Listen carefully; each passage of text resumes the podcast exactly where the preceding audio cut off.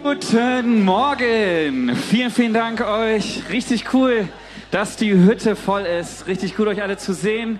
Ich hoffe, euch geht's gut und ihr hattet eine gute Woche voller Begegnung mit dem Herrn und miteinander. Hat jemand, ist, haben wir ein paar Jacken unter uns? Elfte, elfte? Nein, okay. Aber äh, ich hoffe, ihr habt trotzdem eine gute Woche gehabt. Ähm, wie Alex schon gesagt hat, wir sind mittendrin in der Predigtreihe Reformation. Und ich weiß nicht, wie viel du über die Reformation weißt. Und deswegen wollte ich dir noch mal einen kurzen Überblick geben, was die Reformation überhaupt war. Die Reformation war eine Bewegung im 16. Jahrhundert, die die damalige Kirche in Deutschland und später auch weltweit revolutioniert hat auf den Kopf gestellt hat. Es war die Grundlage für den Pietismus und weitere Erweckungsbewegungen später. Die Reformation hat letztendlich der Kirche neues Leben eingehaucht. Die Kirche, die sehr institutionalisiert war, ähm, wurde neu belebt. Es wurde überlegt, ähm, ist das, was wir da eigentlich glauben, so wie die Kirche da jetzt gerade auch unterwegs ist, ist das überhaupt richtig? Und es wurde viel hinterfragt. Ähm, und letztendlich, ja, war es ein ausschlaggebender Moment in der deutschen, aber auch in der weltweiten Kirchengeschichte. Führte letztendlich dazu, dass sich die Kirche in zwei Teile geteilt hat. In die römisch-katholische Kirche und dann in die protestantische, in die evangelische Kirche. Die neue Kirche, die quasi daraus entstanden ist. Wir haben von Martin Luther gehört, so der Name in Deutschland und auch weltweit, den man verbindet mit der Reformation. Wir haben von den 95 Thesen gehört. Weiß jemand nicht, was das bedeutet? Dann darfst du gerne deine Hand heben. Ja, ist okay. Ähm, hat jemand von euch die 95 Thesen schon mal durchgelesen? Außer Paul. Wow. Ich möchte euch ermutigen, das mal zu tun.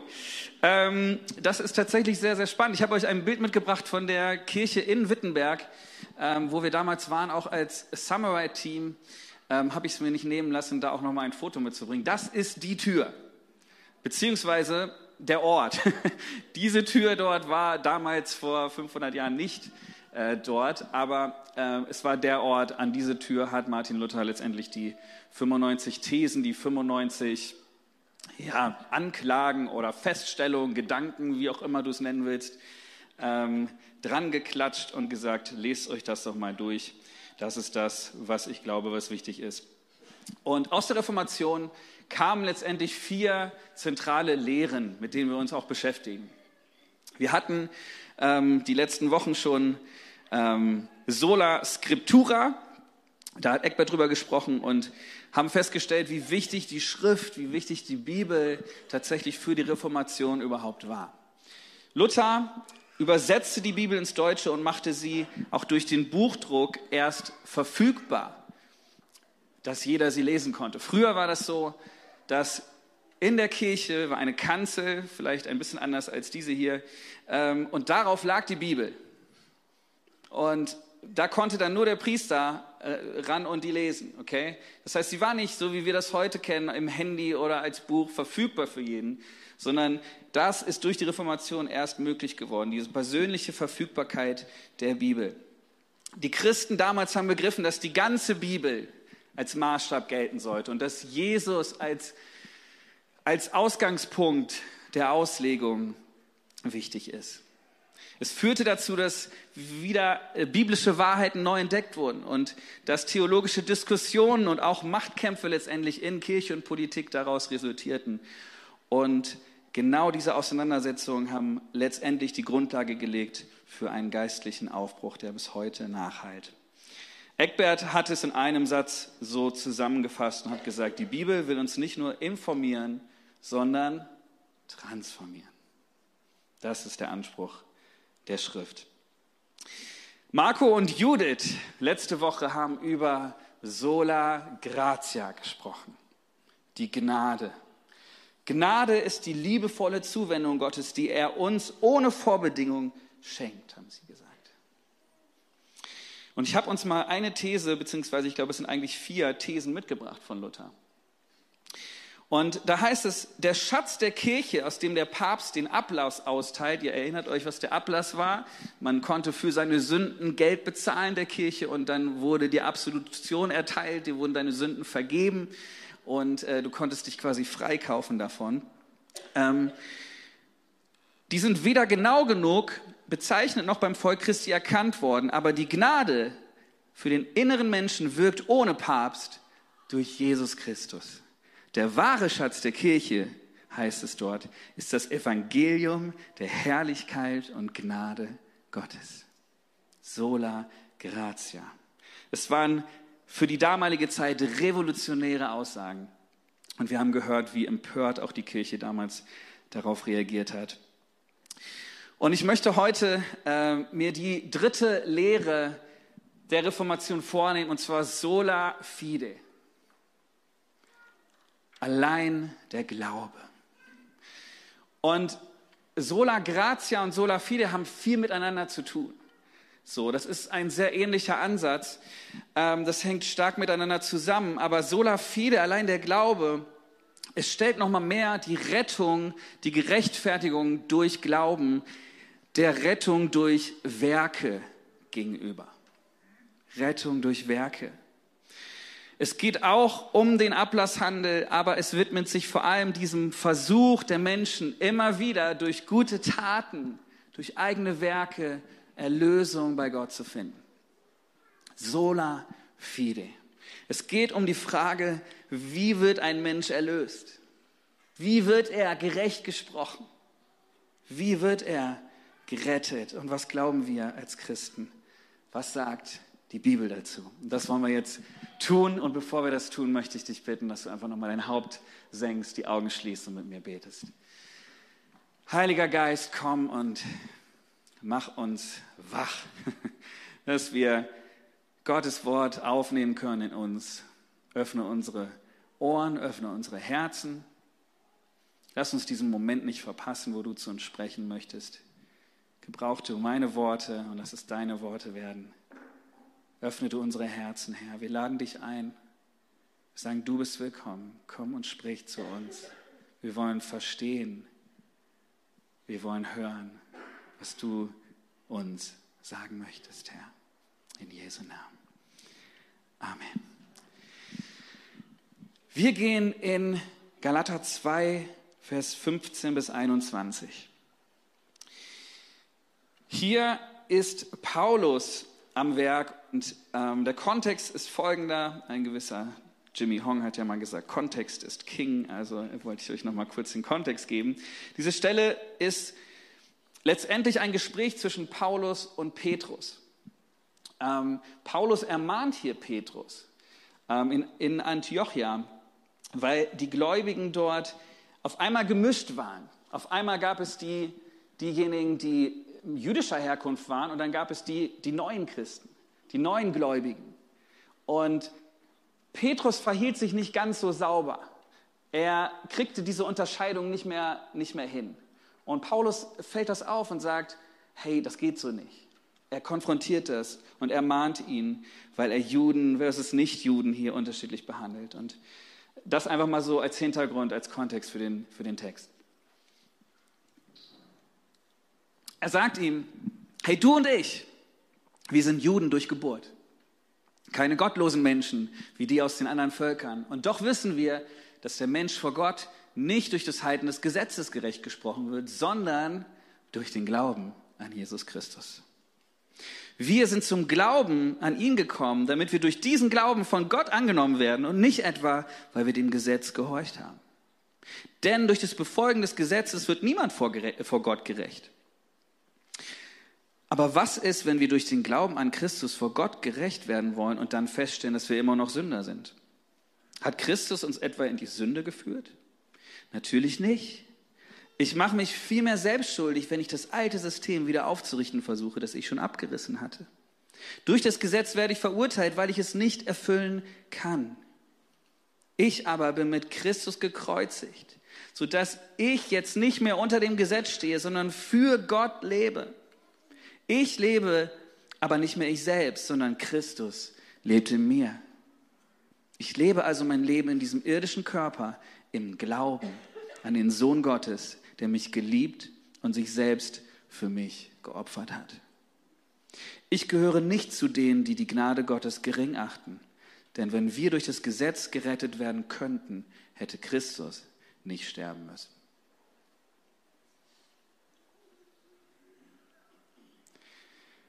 Paulus betont hier dreimal in den ersten zwei Versen den Glauben als Rechtfertigung vor Gott. Habt ihr das gelesen? Vers 16.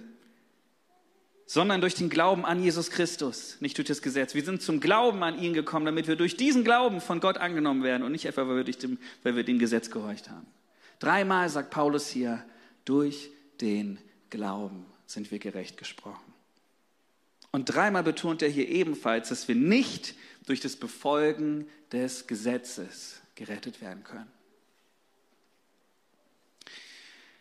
Rechtfertigung ist ein gnädiger Akt Gottes. Rechtfertigung ist ein gnädiger Akt Gottes. Es ist etwas, was er tut. Es ist etwas, was er tut.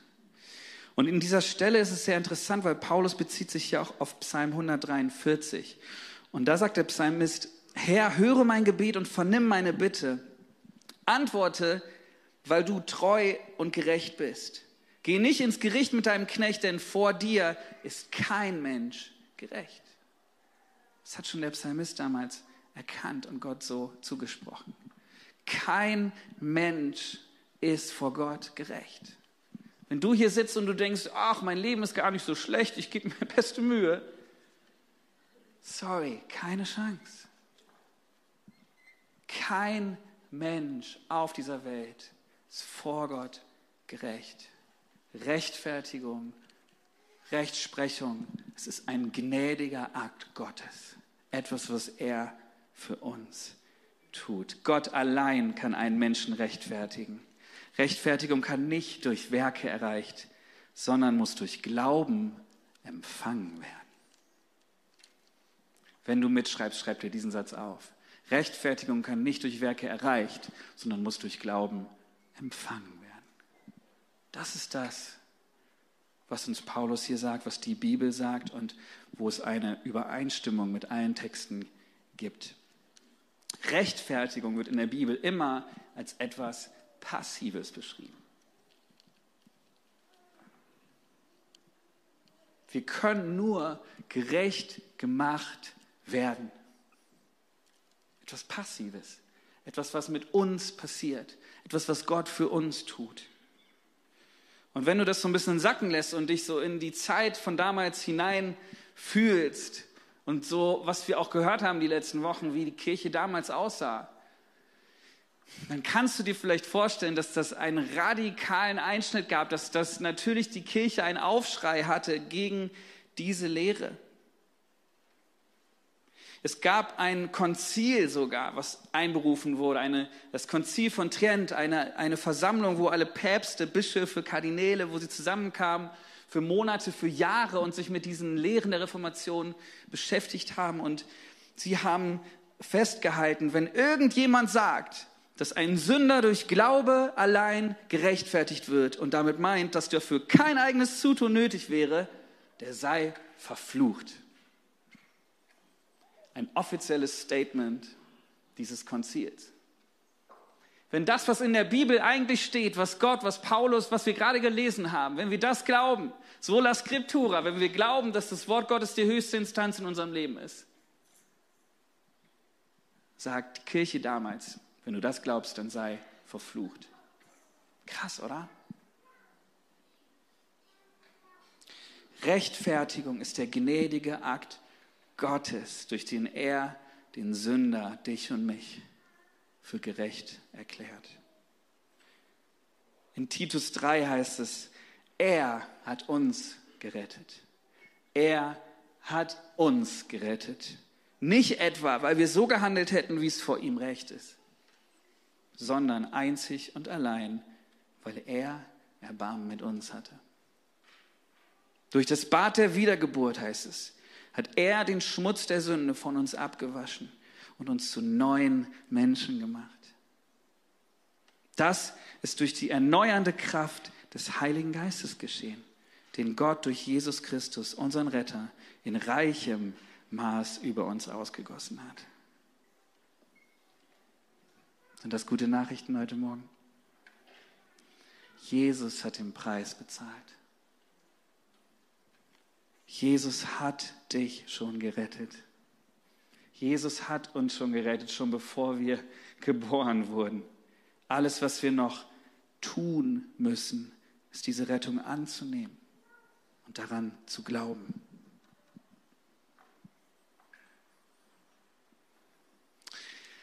Ich habe versucht, ein Bild zu finden, um das ein bisschen zu beschreiben. Und es wird jetzt ja Winter und ich dachte mir, ich weiß nicht, ähm, ob das hier in unserem Breitengarten nochmal passiert, aber vielleicht kennst du es noch von früher, wenn ein See zufriert.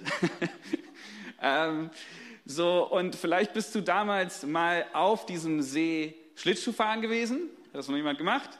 Oder zumindest mal rübergelaufen, so, ja?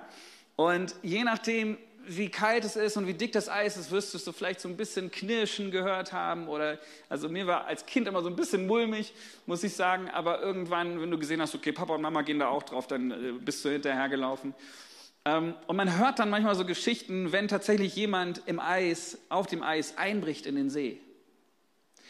Und wenn du das schon mal gesehen hast, so eine Szene, dann wirst du auch wissen, du kommst alleine, wenn du einbrichst, aus diesem See nicht mehr raus. Super schwer. Was du brauchst, ist eine Rettung von außen. Ist, dass jemand kommt, dass mehrere Leute vielleicht kommen, irgendwie ein Seil hinschmeißen, ein was auch immer, vorsichtig zu dir gehen, dir die Hand hinhalten und dich rausziehen. Mit einer Leiter oder was auch immer. Hey, genau so ist es mit unserem Leben. Wir sind da um Untergehen. Und Jesus hat uns schon gerettet. Er hält die Hand hin und sagt, komm, glaube, dass ich dir raushelfen kann. Aber es ist etwas, was mit uns passiert. Es ist die Rettung, die von Gott kommt. Wir müssen diese Hand ergreifen. Wir müssen glauben, dass er uns rausziehen kann. Jesus hat immer wieder damals zu den Menschen gesagt, ja, wenn du den blinden Bettler die Geschichte liest oder zur Frau, die nur den Saum seines Gewandes berühren wollte. Was hat er gesagt? Dein Glaube hat dich gerettet. Dein Glaube hat dich gerettet. Oder ich denke an den Verbrecher, der mit Jesus am Kreuz hing, der im letzten Moment realisiert, in seinem Herzen versteht, das ist Gottes Sohn. Und Jesus sagt zu ihm, noch heute wirst du mit mir im Himmelreich sein. Dein Glaube hat dich gerettet. Unser Glaube an Gott ist das Entscheidende. Ich gebe es uns immer wieder mit. Römer 10, Vers 9 sagt, wenn du mit deinem Mund bekennst, dass Jesus der Herr ist und wenn du in deinem Herzen glaubst, dass Gott ihn von den Toten auferweckt hat, dann wirst du gerettet werden. Denn durch den Glauben in deinem Herzen wirst du vor Gott gerecht und durch das Bekenntnis deines Mundes wirst du gerettet. Glauben ist das Entscheidende. Rechtfertigung ist ein gnädiger Akt Gottes für uns. Und doch wollte ich heute Morgen die Chance nutzen und auch nochmal über diese Spannung sprechen.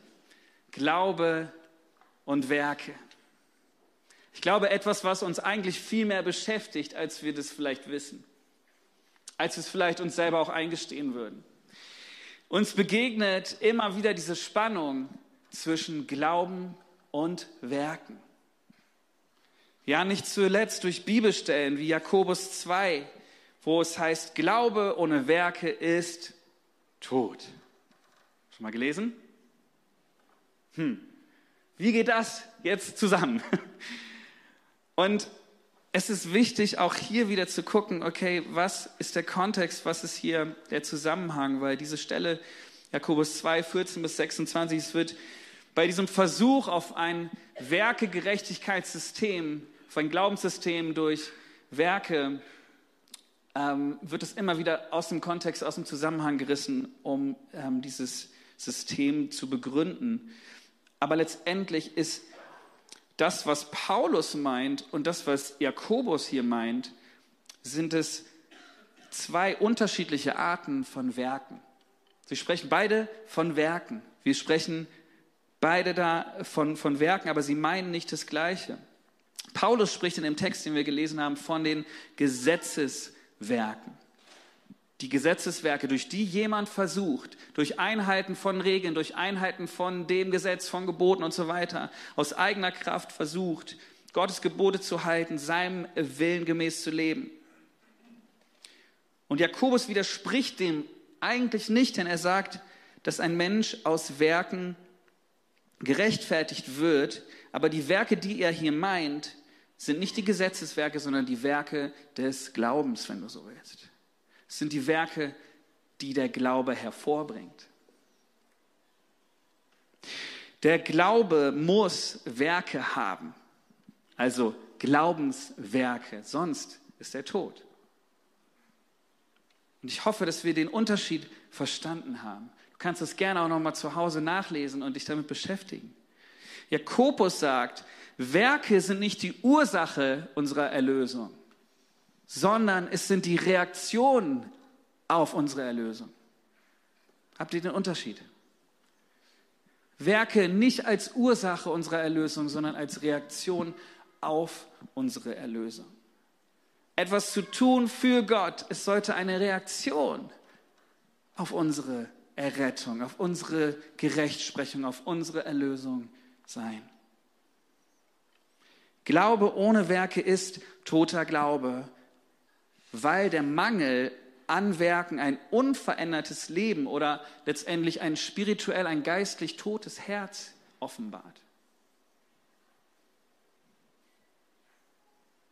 Und es gibt so viele Verse, wo ich jetzt nicht die Zeit habe, aber die sagen, dass ein wahrer, ein, ein echter, erlösender Glaube an Jesus Christus zu einem transformierten Leben führt.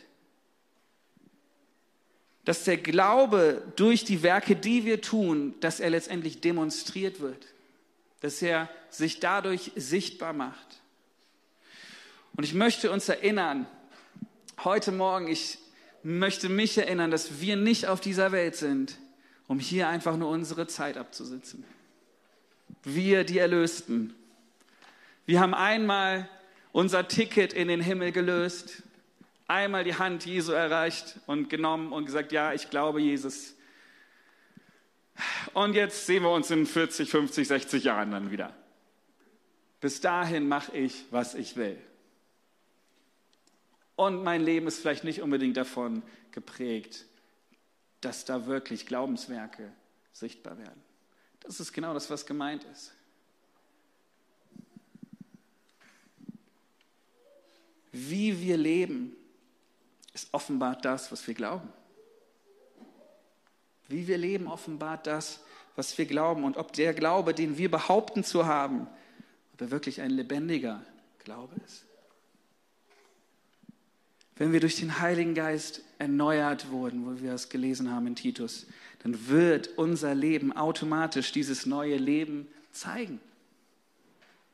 Das ist eine natürliche Folge.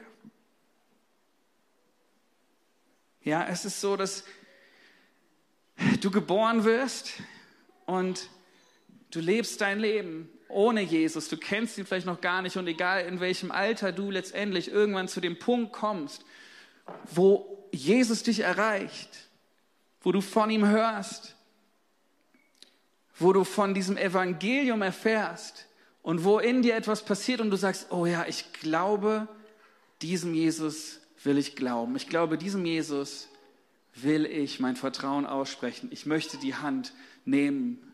Ich möchte diese Rettung annehmen und daran glauben. Das ist ein Punkt, der dein Leben verändert, weil ab diesem Punkt sollte sich das sichtbar machen in deinem Leben, wenn du weiterlebst, dass du diesen Punkt hattest.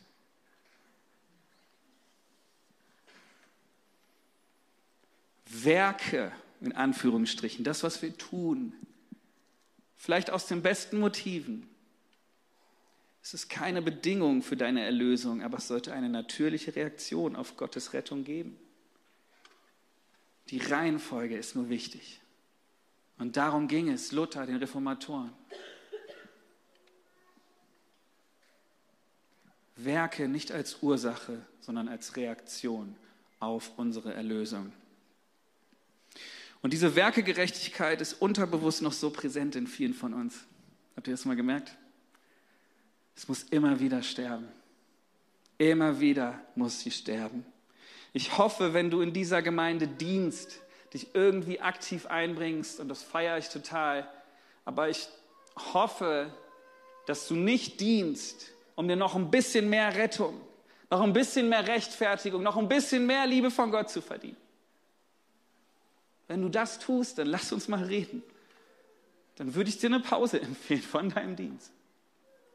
Denn darum geht es nicht. Wir können das so schnell schmücken. Ja, es ist ja für die Gemeinde.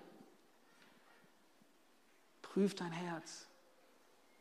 Worum geht es da wirklich?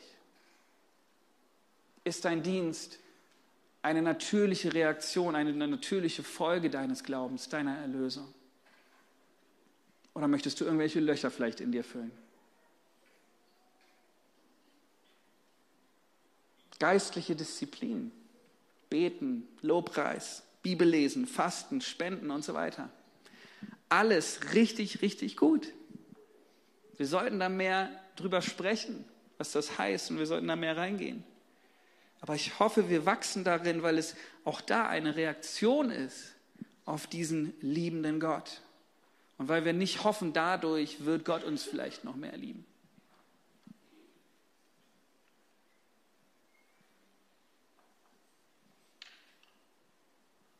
Du kannst nichts tun, damit Gott dich noch mehr liebt. Und doch sollte sich Liebe immer ausdrücken, oder? So wie es das im Natürlichen tut, mit deinem Ehepartner, mit deinen Kindern. Liebe drückt sich immer aus.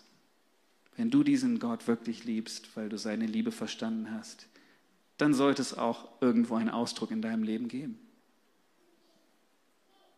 Ich habe mal den Satz formuliert, bin ich ein bisschen stolz drauf. Jesus zu folgen hat Folgen für unser Leben. Ist gut, ne? Auf Deutsch funktioniert es gut. Ne? Ich weiß nicht, ob es den schon gibt, aber ich, ähm, ich habe ihn nirgendwo gefunden, also ist äh, bestimmt von mir jetzt. Jesus zu folgen, es hat Folgen für unser Leben. Es sollte Folgen für unser Leben haben. Diese Lehre, sole fide, allein der Glaube, zu glauben, beziehungsweise Jesus zu glauben, Jesus zu folgen, es sollte Folgen für unser Leben haben. Sichtbare Folgen. Und ich möchte dich hineinnehmen in die Folgen, die es für die Reformatoren damals hatte. Weil ich glaube, wir sprechen teilweise von dieser Zeit, von der Reformation, ein bisschen zu blumig. Es war letztendlich mehr eine Revolution. Eine Zeit, die Blut gekostet hat. Ich möchte euch eine Geschichte zum Abschluss möchte ich euch erzählen, und zwar die Geschichte von John Rogers. Ich habe ein Bild mitgebracht. John Rogers wurde 1500 in England geboren. Er studierte dann später in Cambridge und wurde katholischer Priester. Er war relativ schnell ernüchtert von der Lehre der katholischen Kirche. Und letztendlich hat er sich mit den Lehren der Reformation auseinandergesetzt, hat Zeit in Deutschland verbracht und in Holland hat er dann letztendlich einen Mann namens William Tyndale getroffen. William Tyndale hat ihm die Bibel und das Evangelium erklärt. Und es hat John Rogers Leben auf den Kopf gestellt. Er war ab diesem Tag nicht mehr derselbe. Und ein paar Monate später wurde Tyndale dann verhaftet und Rogers erhielt die Schriften von Tyndale, die er gesammelt hatte, über das Alte Testament. Rogers hat die gesammelt und später dann unter dem Pseudonym der Tom, Thomas Matthew Bibel zusammengestellt und veröffentlicht und es wurde letztendlich die erste offiziell autorisierte Bibel in Englisch. Rogers ist 1548 nach London zurückgekehrt, wo er dann zur Zeit von König Edward VI. predigte, als Pastor aktiv war ähm, und mit seiner Frau Ariana und seinen acht Kindern lebte. Es war eine Zeit, wo König Edward VI. sehr freundlich den Protestanten gegenüber gestimmt war und es möglich war. König Edward starb letztendlich dann aber und seine Halbschwester Mary übernahm den Thron. Diese Königin Mary ging damals radikal gegen diese protestantische Bewegung vor. Und Rogers wusste, wie eng sie mit der katholischen Kirche in Rom auch verbunden war. Er hatte jetzt die Wahl. Und er entschied sich mutig zu predigen, schon am kommenden Sonntag nach der Krönung von Königin Mary. Verkündigte er weiterhin das Evangelium aus Gnade durch Glauben in Christus allein. Und es sollte seine letzte Predigt werden.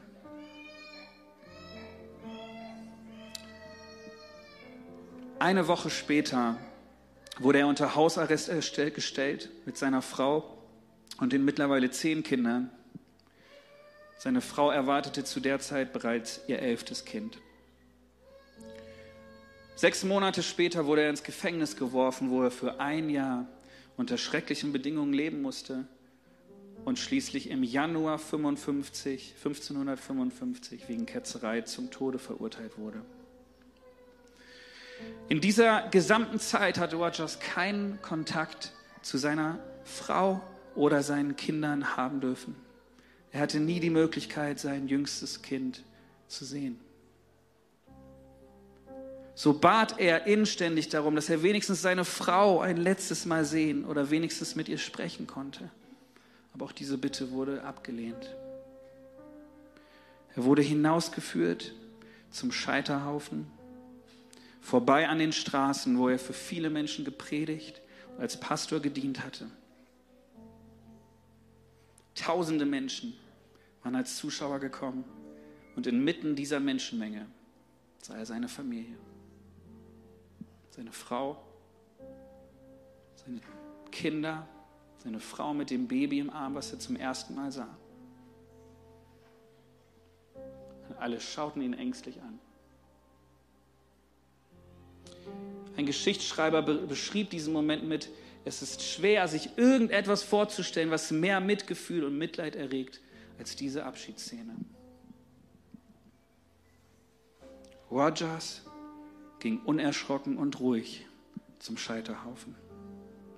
Der Amtsrichter gab ihm eine letzte Möglichkeit, vor allen von seinen Lehren Abstand zu nehmen und sie zu widerrufen. Aber Rogers antwortete, das, was ich gepredigt habe, werde ich mit meinem Blut versiegeln. Das Feuer wurde angezündet, sein Körper fing langsam an zu brennen und in seinen letzten Momenten hob er seine Hände hoch in den Himmel. Die Menge tat es ihm gleich unter donnerndem Applaus der Bewunderung.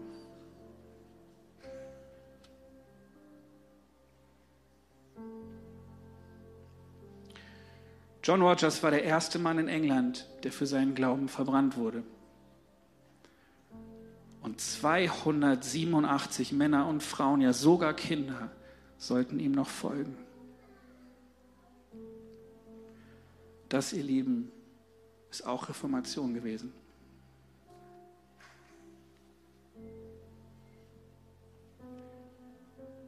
Und ich glaube, es ist gut, sich das mal zu vergegenwärtigen.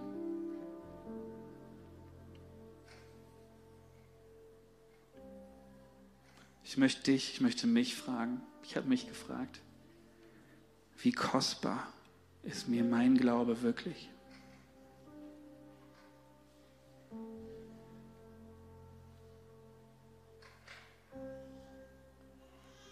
Welche Kosten bist du bereit zu tragen, um diesen revolutionären Glauben der Rechtfertigung aus Gnade durch Glauben in Christus allein zu proklamieren?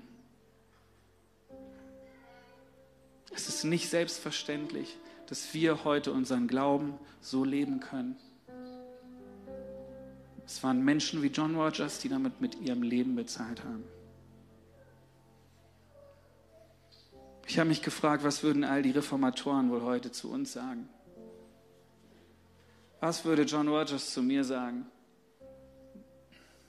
wenn er meine letzte Woche mal dabei gewesen wäre, mein Leben gesehen hätte, gesehen hätte, wie ich meinen Glauben gelebt habe, wie gemütlich ich manchmal meinen Glauben lebe?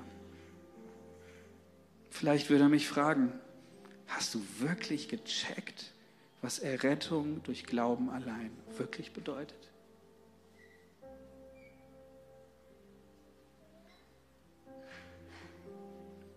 Das Evangelium ist die beste Botschaft des Universums. Und die Verkündigung, das Bezeugen dieses Evangeliums ist es sogar wert, dafür zu sterben. Weil du wirst am Ende nicht alles verlieren, sondern du wirst alles gewinnen. Es gibt so viele Geschichten von Ehepaaren in dieser Reformation, die, die beide zum Tod verurteilt wurden und die sich teilweise vor dem Tod noch verabschiedet haben mit Freude, weil sie wie Paulus wussten, Sterben ist mein Gewinn. Wir sehen uns gleich wieder. Wie kostbar ist dir dein Glaube wirklich? Und ein wichtiger Punkt, der, den wir manchmal vergessen, ist, die Märtyrer dieser Reformation, sie sind nicht nur gestorben, weil sie an das Evangelium geglaubt haben, sondern weil sie es bezeugt haben. Sie wurden nicht hingerichtet, weil sie es gelesen haben, sondern weil sie anderen davon erzählt haben.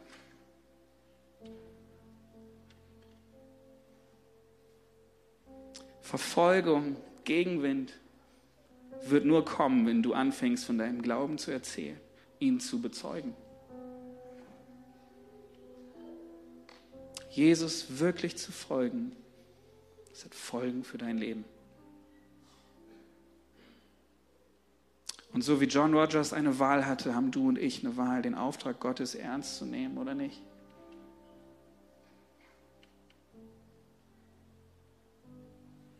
Du und ich können genauso ein Sprachrohr sein für Gottes Liebe, oder?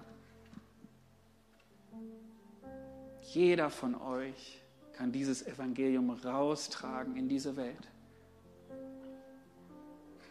Ich weiß nicht, wie viele Leute jetzt hier heute sitzen, aber wenn jeder von uns nur einer Person in dem nächsten Jahr von diesem Jesus erzählen würde, von dieser Rettung, durch Glauben, durch Gnade in Christus allein, würde dieser Saal schon nicht mehr ausreichen nächstes Jahr.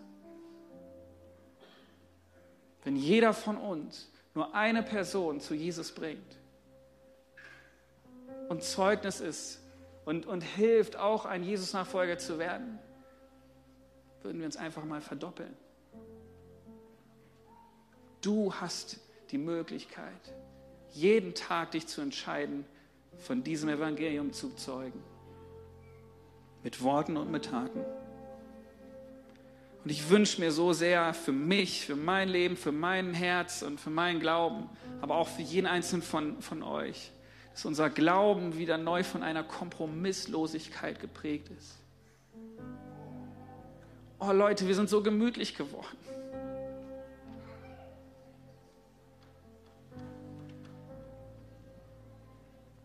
Ich wünsche mir, dass wir mehr Gespräche darüber haben, wie wir letzte Woche mit jemandem über Jesus geredet haben und weniger darüber, was es jetzt irgendwie gerade alles zu entscheiden gibt und was das ich wir hier in unserer Kirchenbubble alles wieder zu besprechen haben.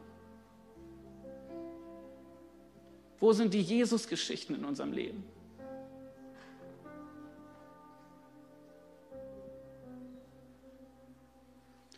die Welt von deinem Glauben, von deiner Rechtfertigung durch Gott, deiner Rettung erfahren.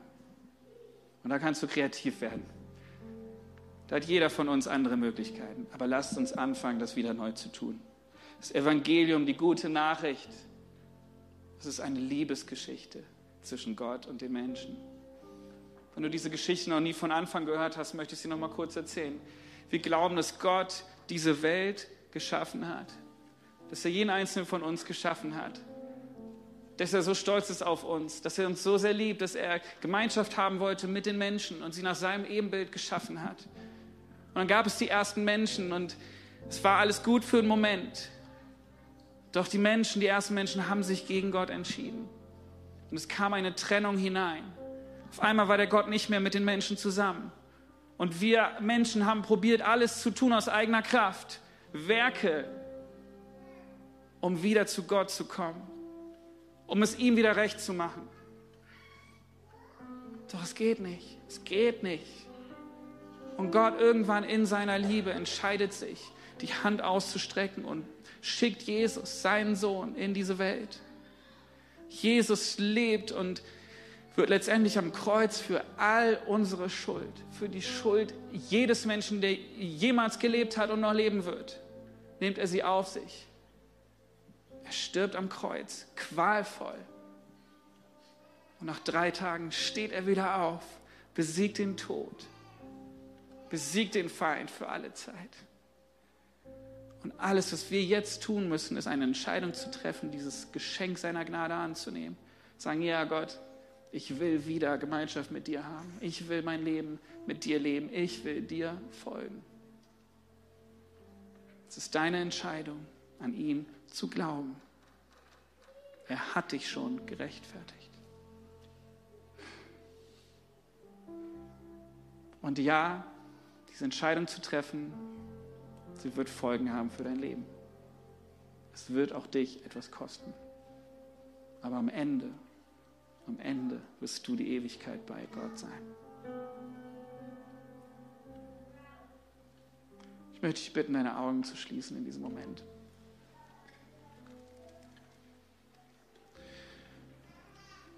Und ich möchte den Moment nutzen, um einfach, wenn nicht heute, wann dann, dir das Angebot zu machen, zu sagen, hey, wenn du diesen Jesus, wenn du diesen Gott noch nicht persönlich kennst, wenn du diese Entscheidung noch nie in deinem Herzen getroffen hast, Gott zu folgen, dieses Geschenk seiner Gnade anzunehmen, dann ist jetzt dein Moment. Dann ist jetzt dein Moment, wo du hineinstarten kannst in eine Beziehung mit dem lebendigen Gott, der dich über alles liebt. Und wenn du das bist, wenn du merkst, ich muss diesen Schritt gehen, ich möchte Gott eine Chance geben, ich brauche diese Rettung, ich will umkehren von meinem alten Leben. Und ich will von jetzt an, von heute mit Jesus leben, für Jesus leben. Während keiner rumschaut, dann ist jetzt der Moment, wo du einfach ganz kurz Gott deine Hand entgegenstrecken kannst. Dass er dich sieht, er sieht dein Herz. Wenn du das bist, dann heb einfach ganz kurz deine Hand an deinem Platz. Und du kannst diese Gnade empfangen.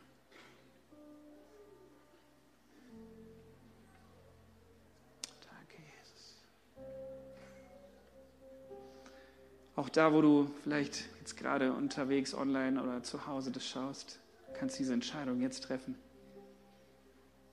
Lass uns doch gemeinsam aufstehen. Lass uns ein Gebet gemeinsam sprechen, auch als Erinnerung. Wenn du das vor 20 Jahren mal gemacht hast, dann sprich dieses Gebet doch heute wieder neu, so als wenn du es zum ersten Mal gesprochen hättest, okay? Denk daran, was, was andere Menschen es gekostet hat, diesen Glauben leben zu können. Wir stehen auf ihren Schultern heute. So lass uns dieses Gebet voller Hingabe, voller Dankbarkeit für unseren Herrn, der uns gerettet hat, sprechen. Okay? Lass uns, äh, lass uns beten. Wir sehen das Gebet dort oben auf dem Beamer. Lass uns sagen, Vater im Himmel. Danke, dass du mich liebst. Danke, dass du dich für mich entschieden hast. Herr Jesus Christus, Du bist für mich gestorben und auferstanden. Vergib mir meine Schuld. Und ich wähle dich jetzt als meinen Retter und Herrn. Dir will ich folgen. Amen. Amen. Herr, ich möchte dich fragen, was hat Gott heute zu dir gesprochen? Und bevor wir gleich nochmal reingehen in die Lobpreiszeit, möchte ich dich bitten, einfach mal eine Minute stille zu werden und dich zu fragen, hey, was hat Gott zu dir gesprochen? Was nimmst du mit? Und was lässt du vielleicht auch hier? Wenn du magst, kannst du es deinem Nachbarn sagen, wenn ihr vertraut seid miteinander. Aber nimm dir nochmal diesen kurzen Moment, überleg, okay, ganz konkret, was nehme ich heute mit und was will ich heute hier lassen?